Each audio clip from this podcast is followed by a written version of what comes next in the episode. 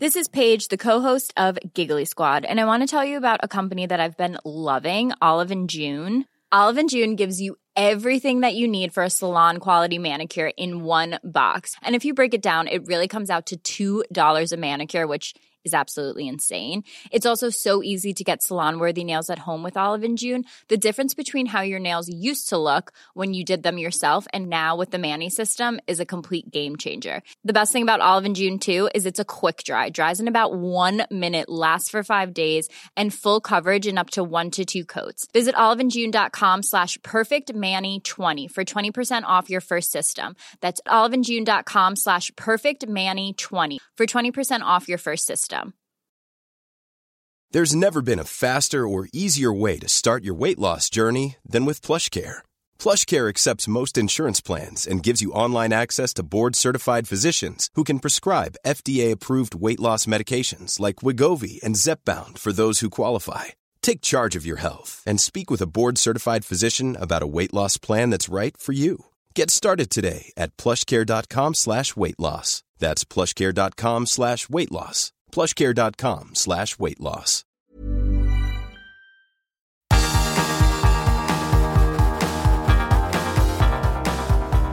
Universo Premier, tu podcast de la Premier League.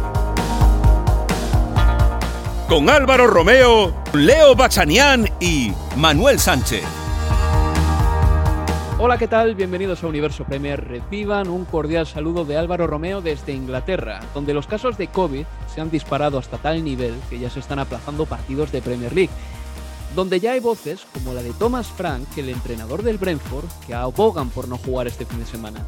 Y no es para nada descartable que se sigan sucediendo los aplazamientos, o en el más extremo de los casos, que la Premier League decrete una suspensión completa de la jornada del fin de semana que viene, la jornada 18.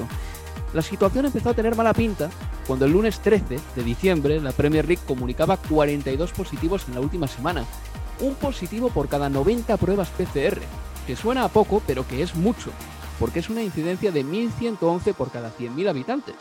Es una barbaridad. Y más cuando la distribución de los contagios además no es homogénea y afecta a algunos clubes más que otros. Hoy jueves, por ejemplo, hemos sabido que el Brentford tiene ya a 13 contagiados con COVID-19 no se jugó su partido el martes ante el Manchester United y parece cuestión de horas que se aplace su partido de este fin de semana ante el Southampton. La Premier ya va aplazando partidos, el último el Leicester Tottenham del jueves por la noche, también aplazado el eh, Manchester United Brighton and Hove Albion del sábado y sigue endureciendo los controles para ingresar en los estadios. Pero no crean ustedes, de todas maneras, que la gente en general y el gobierno en particular han estado a la altura de las circunstancias. ¿eh? Hasta la semana pasada apenas se veían mascarillas en el metro, tampoco se ven muchas ahora. Tampoco se ven mascarillas en interiores, porque el gobierno británico ha hecho recomendaciones, pero pocas veces ha impuesto nada. Y aparte, luego también cada ciudadano tiene su cuota de culpa. Pero lo peor es que si el gobierno tiene que empezar a prohibir de nuevo, porque toca, como por ejemplo en las navidades anteriores, a ver cómo lo digiere la gente. Más cuando hace dos semanas al gobierno le asomaron todas las vergüenzas porque en las navidades del año pasado, cuando todos estábamos confinados en Inglaterra, donde cuando yo, por ejemplo, tuve que quedarme en este país y no pude pasar las navidades más que con la gente de mi propia vivienda, en ese contexto en el que mucha gente no pudo pasar las navidades con su familia, con sus padres, con sus hermanos, en ese contexto, en el 10 de Downing Street se estaban celebrando fiestones, mientras el resto nos teníamos que quedar en casa y fiestas en las que participaron políticos muy importantes. Así que ya les digo que si por lo que sea el gobierno impone unas nuevas reglas a partir de ahora, que imagino que tendrá que hacerlo, no quiero saber cómo responderá la gente.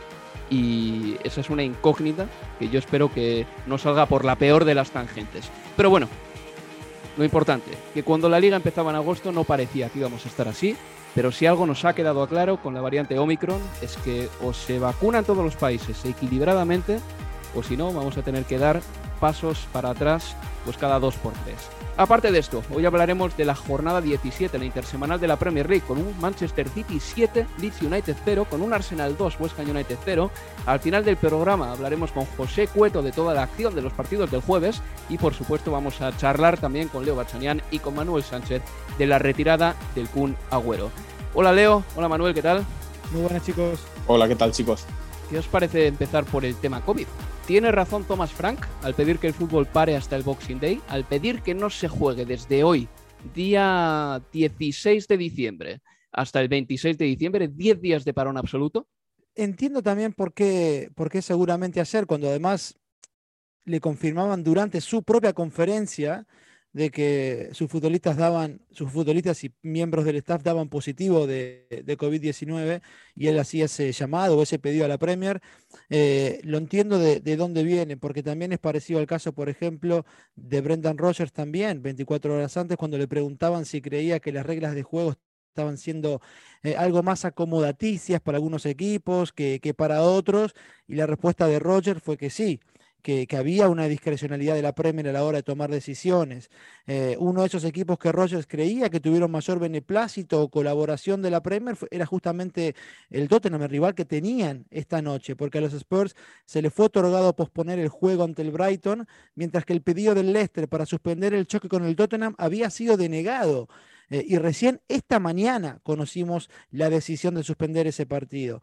Y, Graham Potter también contó anoche, después del partido ante Wolverhampton, que la Premier respondió que no al pedido de los Eagles de aplazar su encuentro ante Wolverhampton, que terminaron eh, perdiendo ayer por la noche.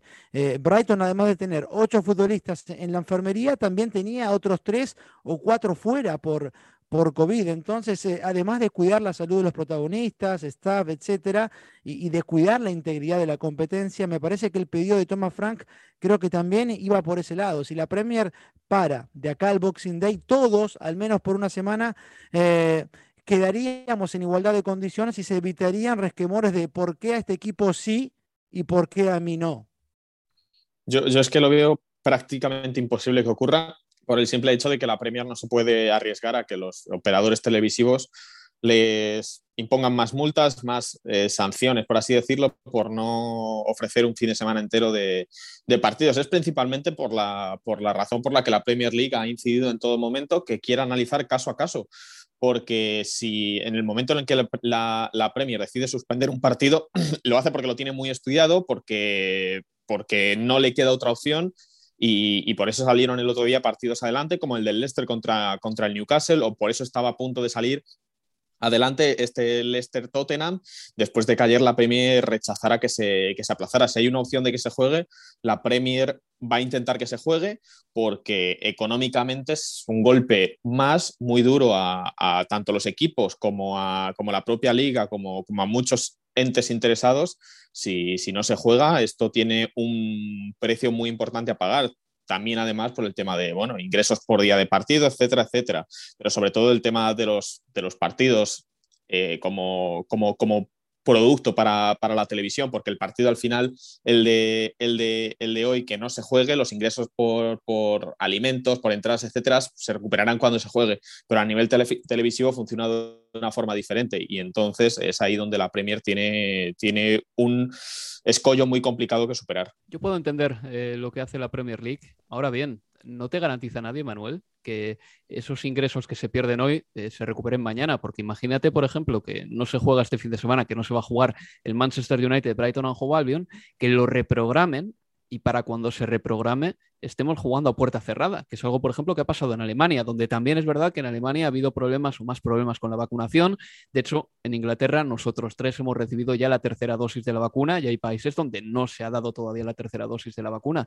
Pero no tengo yo tan claro que vayamos a tener el aforo completo de aquí en adelante para toda la temporada. ¿eh? Más cuando esto empieza a tener mala pinta también y estamos viendo que los casos de Omicron están subiendo, se están cancelando ya eh, muchas fiestas de Navidad, evidentemente, como no podía ser de otra manera, y también está habiendo más hospitalizaciones en el país. Sí, es complicado porque no sabemos a qué escenario nos enfrentamos, porque no sabemos qué va a venir puede efectivamente que dentro de un mes estemos jugando a puerta cerrada o según lo que maneja la Premier League, que es que cree que, o sea, ellos creen que no porque piensan, por lo menos desde la perspectiva de los futbolistas, que no va a haber, que, que, al restringir el protocolo, que al poner medidas más duras, que por cierto también han llegado a las divisiones inferiores del fútbol, test diarios de antígenos con PCRs, con dos PCRs a la semana, que es un cambio brutal respecto a lo que, a lo que teníamos la semana, la semana anterior, cuando solo se hacían dos test de antígenos eh, a la semana y las PCR solo para confirmar los test positivos. Es un cambio, es un cambio muy grande, vuelven las mascarillas en interiores, se reducen los contactos con gente del club en el tema de, por ejemplo, masajes, que se ha restringido el tiempo al, que un futbolista puede estar con el fisio. Creo que por lo menos en cuanto a futbolistas esto va a ser un pico o, una ola, por así decirlo, que va a durar un tiempo relativamente, relativamente corto. Ahora bien, lo que no sabemos es cómo va a afectar a la población, porque ayer se batió el récord de, la pandemia, de, de, casos positivos de COVID en el Reino Unido desde que empezó la pandemia.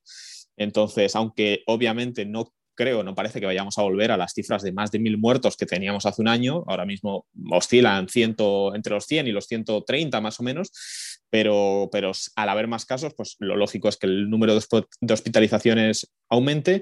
Y la noticia positiva, bueno, es que si eres como yo, 27 años y tienes 18, puedes ir a cualquier centro de vacunación e intentar vacunarte con la tercera dosis hoy, mañana y cualquier día. El problema también es que, hay un porcentaje muy elevado de jugadores, por ejemplo, de la Championship que no han querido vacunarse.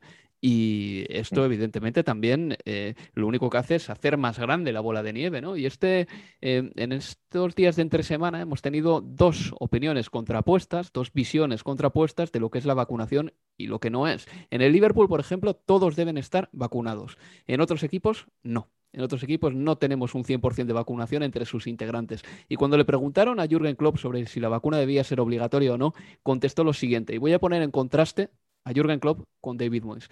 Dijo Jürgen Klopp, es una cuestión de solidaridad, de lealtad y de unidad. Tenemos la oportunidad de ayudarnos no solo a nosotros mismos, sino también a otras personas, vacunándonos. Y no hay dos respuestas posibles, solo hay una respuesta. Tienes que vacunarte.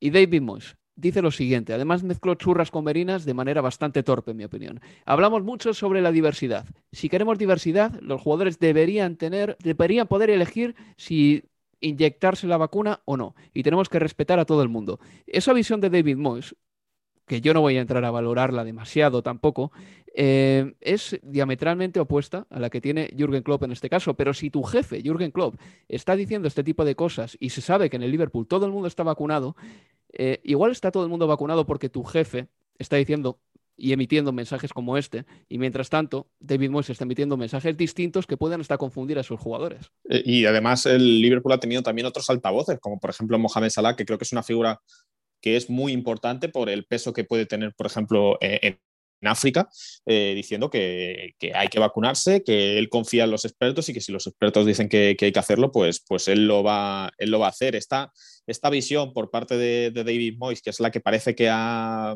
aceptado mucha gente, de la libertad, de, la elección, del derecho a no, a no decir si estás vacunado o no, que como como si fuera esto, no sé, eh, la pertenencia a tu partido político o, incluso a tu equipo de fútbol, a mí, a mí la verdad es que me, sorprende porque no sé cómo es que se ha dado por hecho que, este derecho a la privacidad de una cosa que, no sé, que no, no, acabo de, no acabo de entender, pero es verdad que equipos, por ejemplo, el Wolverhampton Wanderers también tiene a todos sus futbolistas eh, vacunados y espera que para el 31 de, de diciembre pues todos tengan también esa tercera dosis pues bueno, son equipos que por lo menos están poniendo de su parte. Mira, por ejemplo, en el caso del Wolverhampton Wanderers, no han tenido, no han tenido casos, no han tenido ningún, ningún caso de contagio, que puede salir, obviamente, que no es esto efectivo al 100%, pero que por lo menos es uno de los equipos que se está manteniendo saludable. Leo, ¿te gustaría apostillar con algo más sobre este tema? Quizás sí agregar solo una, una cuestión más y, y, para poner en perspectiva la comparación de lo que era, por ejemplo, eh, hace poco más de, un año, y es que eh, en su momento recordamos al gobierno británico que era el que el primero quería que volviera al fútbol. ¿Se acuerdan de eso, de que la gente, de entretener a la gente mientras estaba en sus casas? Y hoy si la Premier decidiera, para que yo personalmente la opinión eh, parecida o, igual de la que planteaba Thomas Frank, de por lo menos para una semana, de que todos eh, puedan readaptar sus protocolos al inicio de, cómo eran en aquel Project Restart, de hacerlo estrictos como en aquel momento. Digo que la diferencia es que en aquel momento había fuerte presión política para que la Premier volviera a jugar. Y hoy si la Premier decidiera cortar por una semana por lo menos, iría a contramano de lo que es el mensaje político de hoy, de que no se cierra nada. Eh, entonces, bueno, yo creo que también podrían haber presiones de ese estilo en caso que la Premier fuera a, por ese pedido de, Thomas Frank, por nombrarlo porque fue el que lo hizo públicamente, de, parar una semana. Hoy el contexto es otro. De todas maneras, Leo, si hay una presión política, yo creo que habrá mucha gente, muchas instituciones y muchas entidades que pueden eh, disparar de vuelta al partido eh, que gobierna aquí, a los Tories, diciéndoles que mientras eh, ellos pedían el año pasado que se respetasen las, las medidas sanitarias y que la gente pasase las navidades en casa, ellos estaban haciendo fiestas, ¿no? Que este es un escándalo que le ha estallado al gobierno y que amenaza también con montar un motín dentro del propio partido Tory el Partido Conservador. Así que también la situación política es distinta a la que teníamos hace, hace un año, eso seguro, vamos. En fin, que vamos a hacer ya, si os parece, un cambio de tema y vamos a pasar directamente al fútbol. Vamos a hablar de algo de lo que seguramente no querríamos hablar, y es que esta semana el Cunagüero ha anunciado su retirada. El anuncio fue en Barcelona y el argentino, aquejado de un problema cardíaco, ha tenido que colgar las botas a los 33 años.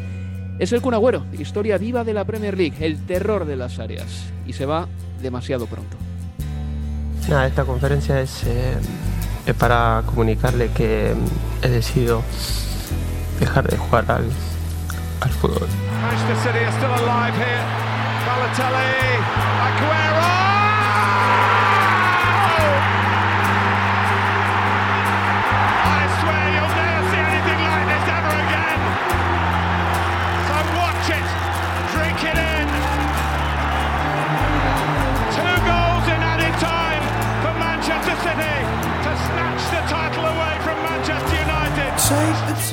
Gracias Kun.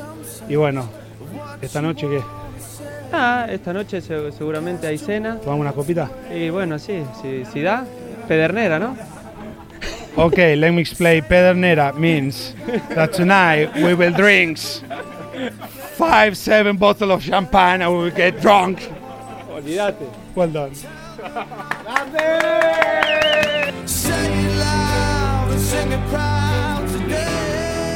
No ha tenido buena suerte el Kun Agüero en el Fútbol Club Barcelona. Empezó su andadura en Argentina en Independiente.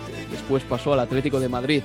De allí hizo las maletas para el Manchester City. Yo pensaba que se iba a quedar menos años ahí en el Manchester City, sobre todo porque en sus primeras temporadas siempre parecía que su padre estaba coqueteando con otros equipos, como el Madrid, por ejemplo. Pero al final el Kun Agüero se quedó una década completa en la Premier League y rompió muchísimos récords goleadores. Se convirtió en el extranjero con más goles en la Premier League. Y hay un dato que habla de su promedio goleador que es escalofriante. El Kun Agüero podría jugar 28 partidos más en la Premier League, no marcar en ninguno de ellos y seguiría siendo el delantero con mejor media goleadora de la historia de la Premier League. Ahí es nada, el Kun Agüero que tiene que dejar el fútbol para su desgracia en primer lugar y luego también para desgracia del equipo al que pertenecía, el Fútbol Club Barcelona, que necesita un delantero como el Comer. Leo, esta noticia evidentemente habrá sacudido un poquito los cimientos del fútbol argentino y el Kun Agüero es un futbolista además al que tú le tienes un cariño especial, sobre todo desde los últimos años, ¿no? Cuando ha hecho mucho más habitual su presencia en los medios de comunicación, no siempre los convencionales, sino en YouTube, en Twitch y bueno, en las nuevas plataformas. Sí, yo creo que, el Kun, si bien a lo largo de, su carrera siempre se ha dejado ver tal cual era, me parece que, que jamás, como le decimos en Argentina, la, la, siempre se mostró, mostró su verdadera esencia. Yo creo que, que sí, en los, en los últimos tiempos, sobre todo desde, la, desde el inicio de la pandemia para acá, eh, eh, se lo humanizó del todo, ¿no? Y, esa postura eh, ante la profesionalidad absoluta que muchos exigen y este de cómo puede ser que en sus ratos libres un profesional se distraiga jugando a esto o lo otro, hoy se lo valora, ¿no? Porque justamente me parece que la imagen que termina dejando Agüero es que, más allá del dinero, ¿no? Pero eh, es que si hay un futbolista, alguien que está preparado eh, para dejar su profesión a los 33 años porque tiene muchos intereses fuera de la profesión que tenía hasta hace días, bueno, ese es el, justamente el, eh, el Kun Agüero. Pero la verdad que fue, fue, fue duro, fue, era muy triste verlo ayer eh, eh, llorando. Mi madre, que es muy poco futbolera o que conoce pocos futbolistas, lo vio la conferencia, me contaba ayer en televisión y, lloraba viéndolo al Kun llorando. Y, yo creo que me, pasó lo mismo con, con, Messi, que cuando los ves ¿no? a, este tipo de, a la élite absoluta, ¿no? a los Messi, Agüero y, y llevar a otros deportes, cuando ves, los ves a estos deportistas, en este caso futbolistas, llorar, yo creo que eh, terminamos viendo al, personaje de la infancia más puro, ¿no? Aquel chico que de verdad amaba jugar al fútbol y que lo único que soñaba era jugar en primera, como dijo ahora ayer. Yo creo que verlo llorar es un viaje a, la infancia de, estos chicos, ¿no? Y, eh, porque al final es eso, 33 años, es súper joven y, y, pero bueno, fíjate, aún así con 33 años todo lo que, lo que ha logrado y una cosa más que a mí me queda es que fue tan grande su paso por la Premier y tan grande su paso por el City y tan largo, porque fueron 10 años, de que por momentos hasta me parece que cuesta recordar que pasó por el Atlético de Madrid. Yo creo que para muchos, que quizás no sean del todo futboleros, si le preguntas a Agüero, te dicen Independiente, Manchester City, y se puede olvidar algún Atlético de Madrid.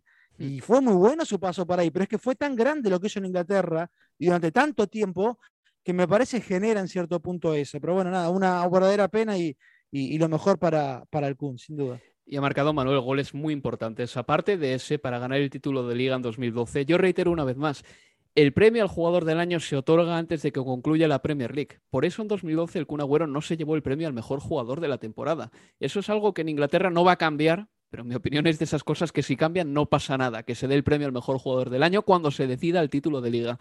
O, otro gol, por ejemplo, en 2019, a principios de ese año, el 3 de enero, se jugó un Liverpool-Manchester City decisivo para el título de liga, porque desde ahí en adelante ni City ni Liverpool fallaron y el Liverpool eh, terminó perdiendo. Y el que le endosó uno de los golazos fue el Kun Agüero, precisamente con un disparo potentísimo al primer palo que marcó ante Allison. Y tuvo él la última ocasión de la final de la Champions contra el Chelsea un remate suyo con la zurda desde fuera del área que se, va, que se marcha alto, que hubiera sido la forma para él de, cerrar ese círculo que se abrió ese, ese 13 de mayo de, 2000, de 2012 contra, contra el Queens Park Rangers, hubiera sido la forma perfecta de cerrarlo, porque además Agüero desde hacía años ya, creo que hacía tres o cuatro años, él siempre decía que, que, no quería irse, que no iba a irse de, de Manchester, de la Premier League, sin, sin levantar la Copa de Europa y se ha quedado con esa, con esa espinita en el Manchester City, en el que ha sido probablemente, y bueno, es que no diría ni probablemente, es que estoy seguro, puedo afirmar que es el futbolista más importante de la historia reciente del Manchester City, por encima de Vincent Company, por encima de David Silva, por encima de Yaya Touré, y, por eso va a tener una estatua en los aledaños del, del Etihad Stadium junto a las de precisamente Company y Silva, que ya están allí por eso es el máximo goleador de la, de, la, historia del equipo y lo consiguió no hace una temporada o dos, lo consiguió en 2017 superando a Eric Brooks, que había mantenido el récord durante 78 años, si no me equivoco. Eh, Agüero es el hombre y el icono que creo que hizo que nos diéramos cuenta que este Manchester City no era ese equipo al que llegaba Robinho, al que llegaba Balotelli, era un equipo al que llegaba la gente para conseguir, bueno, para, para, para, para conseguir dinero y, luego para saltar a otro, a otro lugar, que es lo que parecía que iba a hacer Agüero cuando, cuando el City se lo trajo por 40 millones, que iba a estar un año o dos y seguiría al Real Madrid, que iba a actuar como puente. Agüero abrió la puerta a que la gente se quedara aquí, a que se construyera un proyecto ganador en torno a una figura como la suya, en torno a otros grandes jugadores que fueron llegando poco a poco y se le va a recordar aquí como, como uno de los mejores goleadores de la, historia, de la historia reciente de la Premier League y, como digo, como de los mejores jugadores de la historia global del Manchester City y de la reciente diría que, diría que el mejor. Vaya personaje, de todas maneras, el Kun Agüero, eh, que ojalá encuentre, iba a encontrarle además una gran carrera eh, al margen del fútbol y aparte del fútbol. Eh, yo me acuerdo una vez en una zona mixta, Manuel, estaba con un ex compañero tuyo, Jorge Peris, en el Emirates, y pasó el Kun Agüero y le dijimos, Kun Kun, una entrevista, por favor, unas reacciones rápidas. Y nos miró con un gesto de desdén que dije, pero, pero ¿cómo puede ser así? De verdad. Y luego otro periodista que tiene querencia sacarse fotos con jugadores y a colgarlo en Twitter, consiguió sacarse una foto con el Kun Agüero, todos sabemos quién es, no vamos a decir su nombre. Eh, pero luego, eh, decías. Leo Bachanian. Sí, Leo Bachanian, exacto. Pero luego le, tuve que le, tuve que entrevistar para Dazón, en una entrevista ya en la que no fue en la zona mixta, porque en las zonas mixtas al final sabemos perfectamente que hay una línea separatoria entre jugadores y periodistas, y es una línea separatoria que separa más que a dos categorías, sino que es algo así como una separación entre patricios y plebeyos y tienes que estar como periodista implorando, casi suplicando a los jugadores que hablen contigo. Por cierto, las zonas mixtas ya no han vuelto todavía porque estamos con el COVID, vale, de acuerdo. Pero en una entrevista ya con derechos con Dazón fue un tipo súper simpático. Es verdad que yo creo que no le gustaba mucho dar entrevistas de las de toda la vida, de cómo va la temporada y tal. Le gusta dar otro tipo de entrevistas como las que da con Ibai. Pero él sí que se comportó muy bien y me pareció un tipo majísimo. Y bueno, pues eh, confiemos en que, en que le vaya bien a partir de ahora y sobre todo que nadie se olvide que este hombre entre 2011 y 2018, más o menos, sobre todo en ese tiempo, 6-7 temporadas, era un delantero que tenía cuerpo para ser delantero de área, tenía cuerpo para ser Romario, pero cuando arrancaba desde fuera del área también, tenía un poderío, una zancada, le pegaba fuerte a la pelota y además a veces cuando estaba enchufado y estaba iluminado, salía del banquillo y marcaba dos o tres goles, de verdad. Ha sido un terror para muchas defensas y sobre todo para los defensas más grandes de la Premier League, de los equipos seguramente más, eh, más eh, más rudimentarios, pero es que aparte luego en los partidos importantes también el Kun marcaba la diferencia. En fin, vamos a hacer una pausa y a la vuelta vamos ya con los partidos del martes y del miércoles de la Premier League. Universo Premier. A lot can happen in three years, like a chatbot may be your new best friend. But what won't change? Needing health insurance. United Healthcare Tri Term Medical Plans, underwritten by Golden Rule Insurance Company, offer flexible, budget friendly coverage that lasts nearly three years in some states. Learn more at uh1.com. Mom deserves the best, and there's no better place to shop for Mother's Day than Whole Foods Market. They're your destination for unbeatable savings, from premium gifts to show-stopping flowers and irresistible desserts. Start by saving 33% with Prime on all body care and candles. Then get a 15-stem bunch of tulips for just $9.99 each with Prime. Round out Mom's menu with festive rosé, irresistible berry chantilly cake, and more special treats. Come celebrate Mother's Day at Whole Foods Market. Hey there, it's Michelle Norris. I'm host of a podcast called Your Mama's Kitchen. When I travel, I'm usually looking for a way to find a taste of home when I'm not at home. And one of the things I love to do when I am at home is entertain. And Airbnb allows me to do that. When I was in California recently, I rented a house that had a great kitchen. And when we were sitting around the table, we we're all thinking, we're in someone else's house. Someone could be in all of our homes as well. If you have a home, but you're not always at home, you have an Airbnb. Your home might be worth more than you think. Find out how much at airbnb.com/slash host. Tu podcast de la Premier League.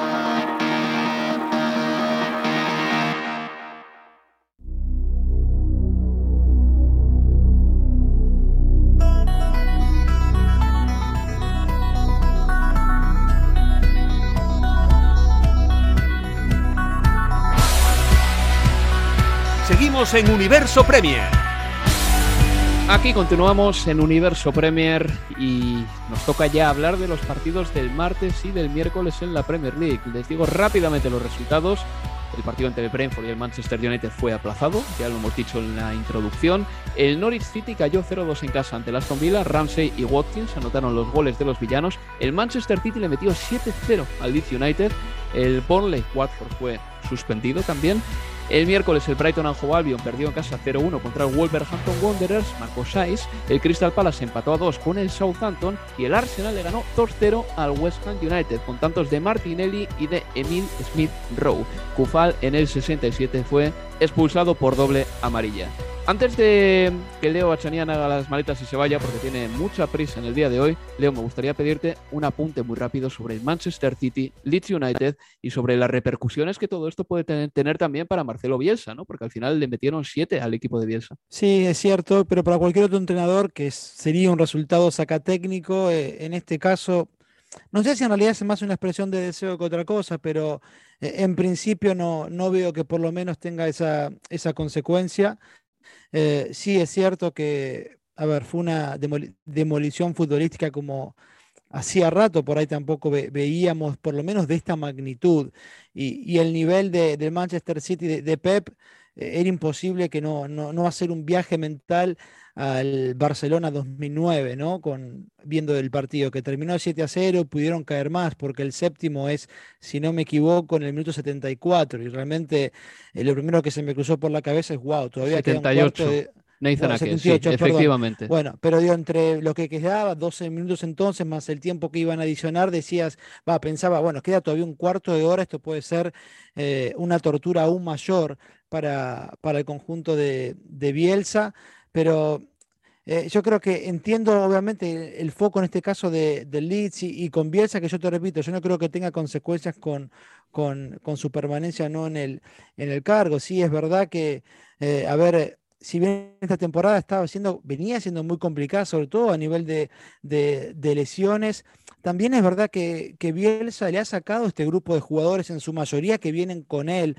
desde hace dos o tres temporadas, eh, el máximo nivel, ¿no? Los ha exprimido al máximo en cuanto a lo que uno cree que puede ser la mejor versión de varios de estos futbolistas.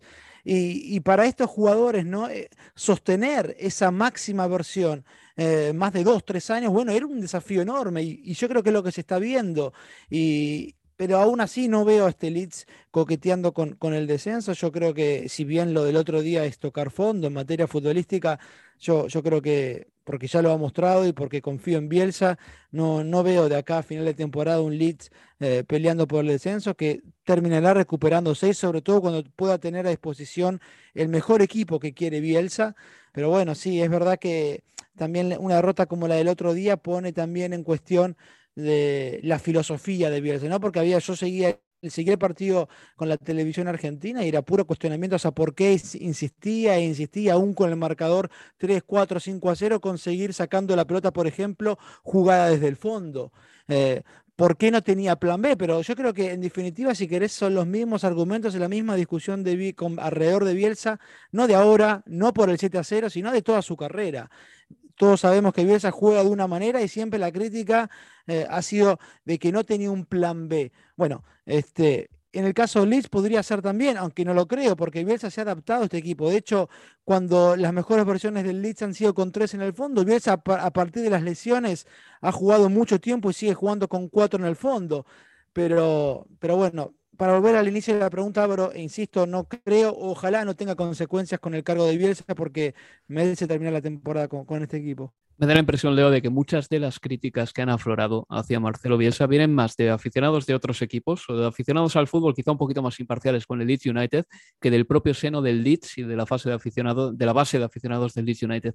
Pero bueno, cuídate, Leo, y nos escuchamos dentro de poco, ¿vale? Dale, abrazo, chicos. Manuel, hay que decir de todas maneras que el Manchester City ganó por siete goles a cero. No sé si viste el gol de Kevin De Bruyne, uno de ellos, eh, opta Mm, dijo que su disparo alcanzó los 113 kilómetros por hora cuando entró en la portería de Meslier. Alucinante el tiro de Kevin De Bruyne, qué potencia y sobre todo qué importante también recuperar al jugador belga, que es verdad, todavía no se le ha necesitado porque Bernardo y Gundogan están funcionando a las mil maravillas junto a Foden y junto a Griles, pero en algún momento, ahora que viene la sobrecarga de partidos, Kevin De Bruyne eh, será importante. Claro, es que yo creo que vimos probablemente el mejor partido de Kevin De Bruyne desde, desde la Eurocopa, quizás, ¿no? Podríamos, podríamos decir. Creo que, estuvo, creo que estuvo a un nivel muy bueno y eso pues, son noticias para el Manchester City importantes, muy importantes. Creo que Rodri, por ejemplo, hizo una primera media hora cuando se pone el 3-0 el City brutal, dirigiendo al equipo, dio, dio una asistencia al propio De Bruyne y creó, formó parte de la jugada del, del tanto de, de Foden. Eh, creo que eso, además lo comentabais, que, que, el, segundo, el séptimo gol perdón, llegó en el minuto 78 y el City tuvo oportunidades para haber marcado un octavo y un noveno, o sea, podría haber sido algo más más escandaloso. Fue el día en el que el Manchester City llegó a los 500 goles con Guardiola en, en, en, Premier, el entrenador que menos partidos había necesitado en la historia para conseguirlo, superando a Klopp. La derrota más, más abultada de la historia de, de Marcelo Bielsa, que había dirigido 568 partidos, si no, si no me equivoco. Hacía mm, cinco décadas que no perdía el Leeds por, por, por, esta diferencia de goles. Fue un partido pues que como, como comentabais, que podría haber echado a cualquier otro entrenador por, por cómo Bielsa lo planteó y cómo luego lo defendió también en, eh, ante los medios, porque él dijo que prefería, básicamente él dijo que prefería morir así que no haber realizado algún cambio, haber jugado a estar atrás o, de, otro, de otro estilo y, al final como mm,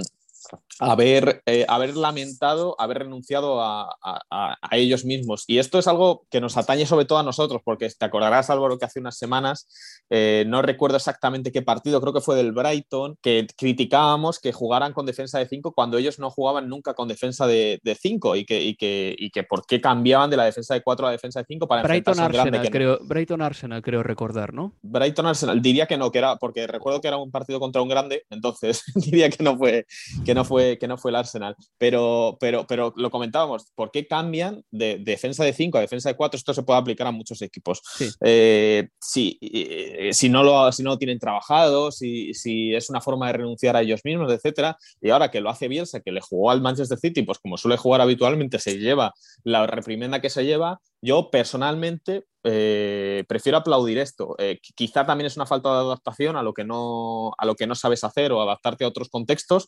pero prefiero que mi equipo muera con lo que habitualmente hace antes que se lleve un eh, que hubiera salido a jugar de otra forma, se hubiera perdido 4-0, por ejemplo, pero renunciando a lo que, a lo que tú eres. También es verdad que hay que decir que el Leeds llegaba a ese partido con las bajas de seis titulares: Calvin Phillips, Liam mm. Cooper, Patrick Manford, Strujic, Robin Koch y Rodrigo, el español. Así que, evidentemente, con esos jugadores en el campo, quizá hubiese plantado más batalla, pero es que yo al City le veo ahora mismo muy difícil de ganar y fue, me recordó esta victoria a esas victorias de 2017-2018, de esa temporada en la que firmó unos 20 primeros partidos en los que los goles llegaban con una naturalidad tremenda. Pues otra vez fue un partido de esos del Manchester City con jugadores intercambiando posiciones. Y mientras yo veía ese partido y como neutral lo disfrutaba, porque a mí Bielsa me encanta como entrenador. Le tuvimos en Bilbao y durante una temporada estuvo, fue divertidísimo ver al Athletic. Y Guardiola como entrenador a mí me gusta lo que hace. Eh, viendo ese partido, yo pensé, Manuel, que a veces eh, el aficionado de Twitter, vamos a decirlo así, el aficionado que vea el fútbol de soslayo, ¿no? Cuando puede, cuando quiere o cuando le apetece. A veces tiende a decir cosas del estilo, ya, pero este, este equipo no ha ganado títulos, o tendemos a verlo todo como un todo en el que solo importa lo que pasa al final. ¿Has ganado el título o no?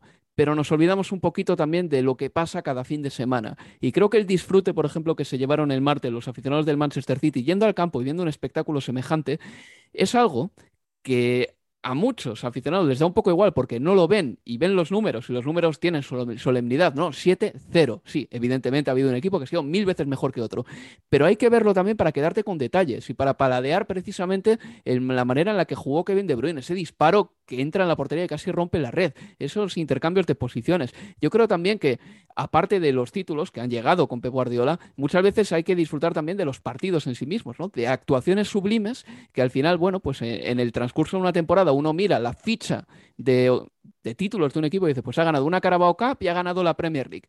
Pero claro, es que eso es aplicable igual a un equipo que hizo lo mismo en el año 2003, pero no jugó así ni por asomo. Hay que ver los partidos para ver realmente eh, cuál es el eh, alcance que tiene un equipo y lo que te puede dejar en la memoria. La felicidad que, te, le, le daría a todos los aficionados del Manchester City, que fueron a un partido de entre semana de Premier League que se desplazaron hasta el Etihad y es algo que también agradeció después en, en, rueda de prensa Pep Guardiola y, le dio las gracias a todos, también porque sabemos que ha tenido entre muchas comillas, problemas con la, con la afición del Manchester City cuando entre otra vez comillas, criticó que no acudieran a un partido de, Champions League, etcétera, etcétera.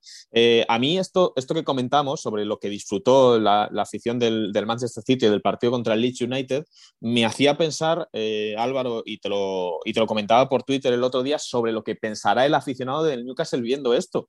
Y, porque muchas veces se nos llena la boca diciendo que qué vergüenza que eh, Mike Ashley haya vendido el club a un fondo saudí sin tener en cuenta la opinión de los aficionados y yo lo que creo es que si a la mayoría de aficionados del Newcastle United o de otro equipo, no por decir el del Newcastle United, le pones el partido del Manchester City, de eh, un equipo que hace 15 años era media tabla o que había estado en segunda y en tercera hace no tanto tiempo, le pones el partido del Manchester City, le pones los antecedentes y le dices, mira, si te compra un fondo saudí de Emiratos Árabes, de donde sea, en un tiempo puede, porque obviamente esto no es eh, una ciencia exacta, puede que juegues así. ¿Firmas o no firmas? Yo creo que la inmensa mayoría de aficionados del Manchester, del Newcastle United en este caso, firmarían con sangre eh, eh, poder disfrutar de su equipo así, sobre todo cuando ahora mismo están pasando auténticas penurias y están un equipo histórico como el Newcastle United que ha ganado títulos y que ha tenido algunos de los futbolistas más importantes de la historia de la Premier League y del fútbol inglés en, general,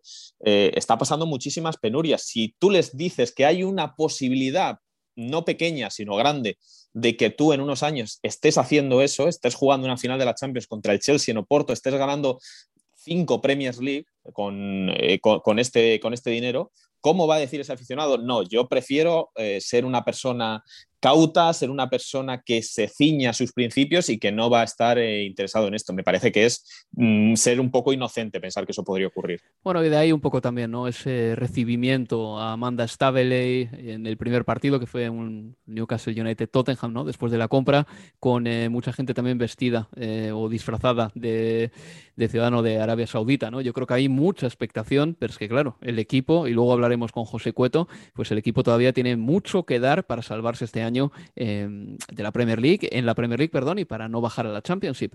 Pasamos página y vamos al partido del miércoles, el Arsenal 2, West Ham United 0. Para mí era el partido más interesante del miércoles porque se enfrentaban dos equipos que van a pelear para mí claramente por la cuarta plaza de la clasificación.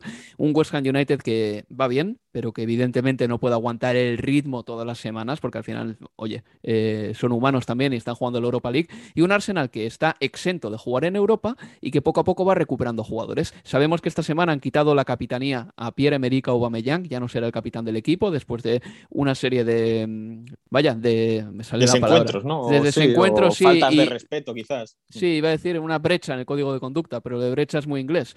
Y sí, simplemente que no ha respetado los códigos eh, normativos del Arsenal y al mismo tiempo, el Arsenal llegaba con un equipo muy joven a este partido. Eh, tú uno mira la alineación del Arsenal, que ganó 2 a 0 con goles de Martinelli, un golazo, por cierto, a lo Thierry Henry y de Emile Smith Rowe. Y en el 11 del Arsenal están gente como Ramsdale, Tomiyasu, Ben White, Tierney, mm, Saka, Odegaard, Martinelli, Smith Rowe, que salió en el descanso, que todos tienen 25 años o menos. Eso es un capital futbolístico muy grande que tiene el Arsenal. Yo no sé si estos jugadores van a ser auténticos cracks, pero sí que me parece que es un equipo que necesita poca renovación. Si, acaso necesita, bueno, pues eh, fichajes en puestos clave, apuntalar, sí. Sí, sí, sí, exactamente. O sea, y sobre todo ahora con este con este desencuentro de, de, Aubameyang, este, estos problemas que se han creado con, bueno, no con Arteta, me parece que, decir que hay un problema entre Arteta y Aubameyang es, es un error, es un problema entre Aubameyang y el club o, sus compañeros, porque al final lo que, lo que hace Aubameyang es faltarle respeto a sus compañeros. Tú no puedes llegar tarde, tú no puedes saltarte el código de conducta cuando el resto de tus compañeros se supone o damos por hecho que lo están, que lo están cumpliendo. Entonces Arteta ha decidido quitarle la capitanía a Aubameyang, que me parece que puede ser una decisión acertada.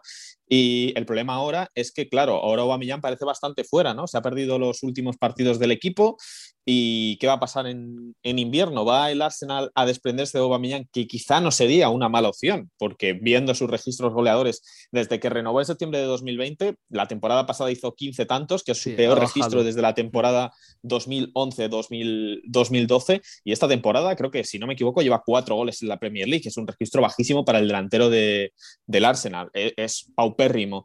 Quitarse el Arsenal un sueldo de 350.000 libras semanales no me suena mal si consiguen encontrar un reemplazo, obviamente, que es lo que es más difícil. No es tanto a lo mejor desprenderse de Aubameyang. Y un comprador. Claro, bueno, y un, y un, comprador para, para Aubameyang, pero a lo mejor en un mercado como este, donde los nueve escasean y, sabiendo el comprador que quizá lo va a tener de su parte por, porque parece, porque Aubameyang tiene un problema con el equipo y puede estar dispuesto a salir, bueno, y puedes encontrar unas condiciones económicas favorables para comprarlo.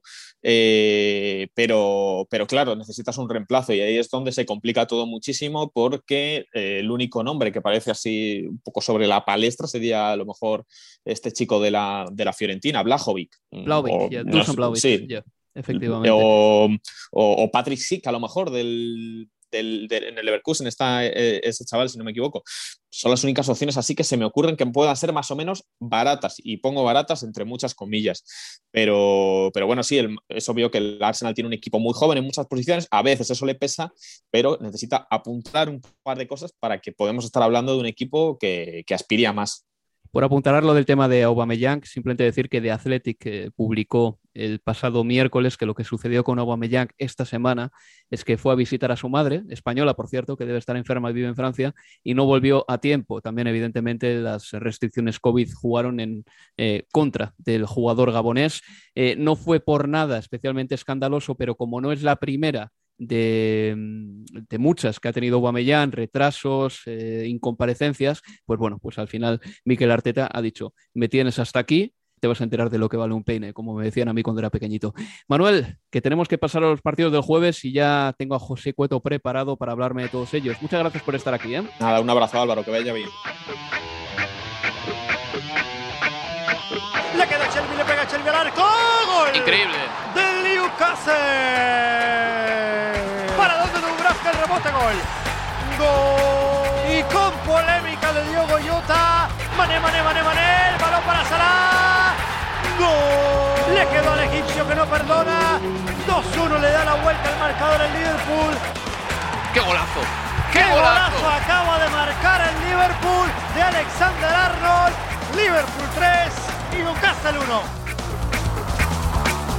Eran los goles del Liverpool 3, Newcastle 1, un partido en el que ha empezado adelantándose el Newcastle United, que hacía mucho tiempo que no ganaba aquí, en este campo, desde 1994, no ganaba aquí en Premier League. El Newcastle se adelantaba con un gol de John Joe Shelby, que anotaba en el minuto 7 con un zurriagazo desde fuera del área, endosándole un gol al que fue su equipo. El Liverpool empataba con un gol con polémica de Diogo Jota en el 21 y Mohamed Salah en el 25. Duplicaba la ventaja para los Reds, ponía por delante al Liverpool y ya en el eh, epílogo de la segunda parte, Trent Alexander-Arnold con un golazo desde fuera del área, muy parecido al de Kevin De Bruyne por la potencia, al de Kevin De Bruyne contra el Leeds, por la potencia, marcaba el 3 a 1 definitivo. Una victoria que deja al Liverpool ahora mismo a un punto del Manchester City en la clasificación con 40 puntos, 41 tiene el Manchester City y como el Chelsea ha empatado a 1 con el Everton en Stamford Bridge, significa esto que Liverpool y el Manchester City cogen una pequeñita ventaja respecto al equipo de Thomas Tuchel, que ahora mismo está a cuatro puntos de la cabeza. José, nos lo hemos pasado bien en el partido entre el Liverpool y el Newcastle, pero parecía que iba a haber más goles del Liverpool en la segunda parte y al final el tercer gol, de la sentencia, se ha hecho esperar. Sí, de hecho te iba a puntualizar que nos pasamos bien, sobre todo en la primera parte, que fue cuando el partido pareció tener eh, más alternativas, sobre todo por ese gol tempranero de Shelby. Si aislamos ese gol, se podría decir, yo creo que el Liverpool eh, ganó con relativa facilidad el partido y sin necesidad de brillar. Es cierto que por momentos esa ventaja de un gol parecía poco según se aproximaba el final del encuentro, porque en cualquier eh, zarpazo, en cualquier contra del Newcastle podría haber empatado el partido. Es cierto tampoco que salvo ese posible penalti que dudas sobre eh, esa acción de Ryan eh, Fraser y Alexander Arnold, que al final, bueno, era muy dudoso y el VAR ni siquiera intervino. Eh, no pasó más susto en Liverpool y ese derechazo de Alexander Arnold terminó resolviendo el partido para los de club, que, como te decía, no necesitó brillar pero que igual mostró todas sus señas de identidad, una presión alta, un ritmo alto de partido, búsquedas incesantes a las diagonales de Mohamed Salah que volvió a anotar pues bastaron para poner un 3 a 1 eh, a un equipo que ahora mismo está muy lejos del nivel del Liverpool. Está muy lejos del nivel del Liverpool, está abajo en la clasificación, es el equipo más rico del mundo, todavía no ha tenido una ventana de fichajes para demostrarlo, me parece que va a soltar guita a partir del 1 de enero. Ahora mismo tiene 10 puntos en Newcastle United, está a 3 del Watford, que es decimo séptimo, pero el Watford tiene un partido menos y un diferencial de goles superior al que tiene el Newcastle United. Más cosas sobre el Liverpool. Mohamed Salah, gran primera parte del egipcio, una vez más, eh, ha brillado un taconazo que le ha dado a Diogo Jota para dejarle solo en la primera parte me ha encantado, me ha encandilado. Y un pase con el exterior, José. Yo me, quedo con el pase. Me ¿eh? señalas el pase con el exterior, te ha gustado más esto todavía, ¿no? Sí, me, pareció más difícil. Es verdad que el tacón fue más imaginativo, pero es que el pase prácticamente le viene botando la pelota de primera y le da con el exterior, pero no, no le da con el exterior eh, rotando, le da con el exterior un golpe seco. El pase sale disparado, era es muy mío eso, ¿eh? Muy iba a decir muy de Gareth Bale con su mejor tiempo por la banda derecha, pero acepto la comparación. Eh, no, excelente eh, fogonazos de calidad de Mohamed Salah, que, se podría decir que un poco representó lo del Liverpool en el partido, ¿no? Hizo lo que nos tiene acostumbrado a hacer, percutiendo por la derecha, tampoco sin brillar en exceso, pero un gol que dejó otro récord más que suma y que podría romper la próxima jornada. Sí, hay una cosa que ha sucedido en el gol de Diego Jota, Hayden estaba en el suelo y el Liverpool ha seguido atacando y Diego Jota ha terminado marcando. Ahí seguramente el árbitro tenía que haber detenido la jugada porque Hayden se ha llevado un golpe presuntamente en la cabeza y los árbitros tienen que estar muy rápidos en este tipo de jugadas, ¿no? Para evitar cualquier tipo de colapso del futbolista. El Liverpool ha seguido jugando, ha hecho caso omiso a lo de Hayden, ha marcado el gol. Me parece curioso que este tanto de Jota haya llegado en el vigésimo aniversario de esa jugada de Paolo Di Canio, justo hoy, ¿eh? cuando no quiso disparar en una jugada en la que el portero del rival había quedado tendido en el suelo. Eh, diferentes destinos de una jugada parecida. Lo cierto es que, como decía en la transmisión, siendo un poco abogado del diablo, en ese tipo de situaciones solo el árbitro puede pararlo, porque al final, eh, en la adrenalina del partido, viendo tan claro a un hombre solo como veía Mané a Diogo Jota para poner el pase, es realmente difícil y es demasiado tentador para el futbolista, que al final tampoco sabe si se trata de un golpe serio o no. Eh, también es un poco jugar con, con esa duda, pero como te decía, muy difícil con la tensión del partido, con la adrenalina por querer empatar, pues no verse tentado a lanzar ese centro y que pase lo que Dios quiere y si luego el árbitro decide otra cosa, pues ya es problema del árbitro. Pues bueno, victoria para el Liverpool por 3 goles a 1, empate para el Chelsea por 1-1. Para este fin de semana se han suspendido ya 5 partidos de Premier League y no descartemos en absoluto que se vayan a aplazar más encuentros porque hay contagios a gogo en este 16 de diciembre, en estas semanas de diciembre. Evidentemente los clubes, como explicaba Manuel al principio del programa, están ya tratando de poner un poquito de coto a todo esto para que no se sigan disparando los contagios. En fin, José, muchas gracias por estar aquí. Gracias, Álvaro. Y nada, les recuerdo que este fin de semana, si Dios quiere y si la COVID nos lo permite, estaremos narrándoles el partido entre el Arsenal y el Leeds. Cuídense amigos, adiós.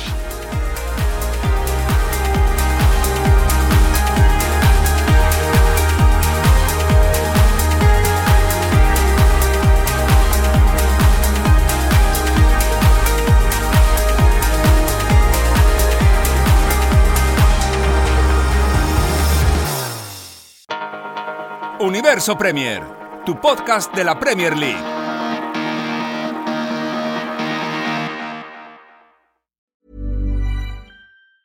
Planning for your next trip?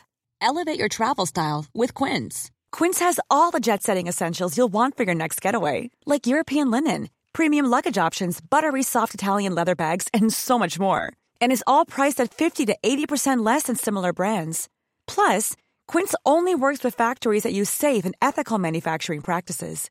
Pack your bags with high-quality essentials you'll be wearing for vacations to come with Quince. Go to quince.com/pack for free shipping and 365-day returns. Mom deserves the best, and there's no better place to shop for Mother's Day than Whole Foods Market. They're your destination for unbeatable savings, from premium gifts to show-stopping flowers and irresistible desserts. Start by saving 33% with Prime on all body care and candles. Then get a 15-stem bunch of tulips for just $9.99 each with Prime. Round out Mom's menu with festive rosé, irresistible berry chantilly cake, and more special treats. Come celebrate Mother's Day at Whole Foods Market.